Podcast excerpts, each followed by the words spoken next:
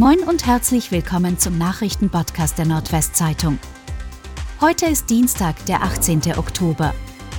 Und das sind die regionalen Themen. Apotheken im Nordwesten planen Streiks am Mittwoch. Die Apotheken im Nordwesten wollen am Mittwoch streiken. So beispielsweise in Oldenburg, dem Ammerland und der Wesermarsch. Gegen Mittag wollen die Apotheken schließen.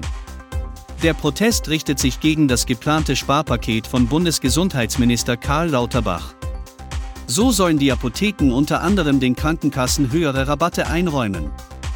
Das bedeutet für die Apotheken massive Einschnitte. In mehreren Bundesländern sind deshalb Protestaktionen geplant. Neue Pipeline für LNG-Terminal zur Hälfte fertig. Die Pipeline für das Importterminal für das Flüssigerdgas LNG in Wilhelmshaven ist zur Hälfte fertiggestellt.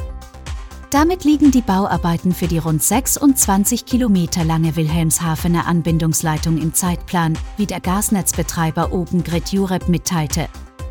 Ab dem 21. Dezember soll nach früheren Angaben der Landesregierung LNG über das Terminal angelandet werden. Die unterirdische Leitung ist notwendig, um das ebenfalls im Bau befindliche LNG-Terminal mit dem nächsten Anschluss an das Gasfernleitungsnetz im ostfriesischen Etzel, Landkreis Wittmund, zu verbinden.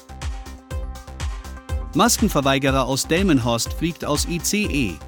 Ein Mann aus Delmenhorst und sein Begleiter mussten in Kassel einen ICE verlassen, weil sie keinen vorgeschriebenen Mund-Nasenschutz tragen wollten. Als eine Streife der Bundespolizei die Personalien der Männer aufnehmen wollte, ging einer von ihnen auf einen Polizisten los und verletzte diesen leicht, wie die Bundespolizei am Montag in Kassel mitteilte. Der 21-jährige Delmenhorster wurde daraufhin gefesselt. Gegen ihn und seinen Begleiter wurde ein Strafverfahren eingeleitet. Ernte in Niedersachsen fällt zufriedenstellend aus. Gute Ergebnisse beim Getreide und Raps, aber Ertragsrückgänge bei Kartoffeln und Silomais hat die Landwirtschaftskammer Niedersachsen bei der diesjährigen Ernte bilanziert. Angesichts des trockenen Sommers sei die Ernte insgesamt zufriedenstellend ausgefallen, sagte Kammerpräsident Gerhard Schwätzier am Montag.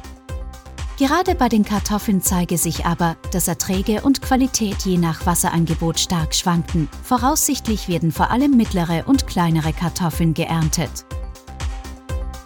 Feuerwehr Bremerhaven fängt hochgiftige Schlange ein. Die Feuerwehr hat eine giftige Schlange in Bremerhaven eingefangen. Eine Polizeistreife entdeckte das Tier am Sonntag zwischen Glascontainern, wie die Feuerwehr mitteilte. Den Angaben nach handelte es sich um einen hochgiftigen nordamerikanischen Kupferkopf.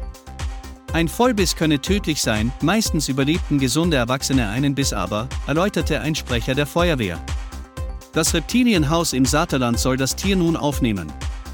Herkunft und Besitzer waren den Angaben nach am Montag noch unklar. Werder-Profis erfüllen keine Autogrammwünsche mehr. Zum Schutz vor dem Coronavirus werden die Spieler von Werder Bremen vorerst keine Autogramm- und Fotowünsche der Fans vor und nach dem Training erfüllen. Der Fußball-Bundesligist begründete diese Entscheidung am Montag auf seiner Webseite mit den steigenden Covid-19-Infektionszahlen. Um Menschenansammlungen zu vermeiden, wollen die Grün-Weißen zudem demnächst keine Trainingstermine mehr veröffentlichen. Und das waren die regionalen Themen des Tages. Bis morgen.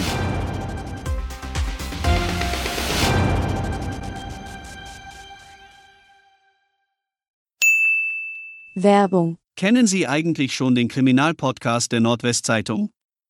In Tatort Nordwesten werden spektakuläre Kriminalfälle aus der Region besprochen. Zu den Gesprächspartnern gehören auch immer wieder mal Ermittler der Polizei, die bei der Aufklärung der Taten mitgewirkt haben.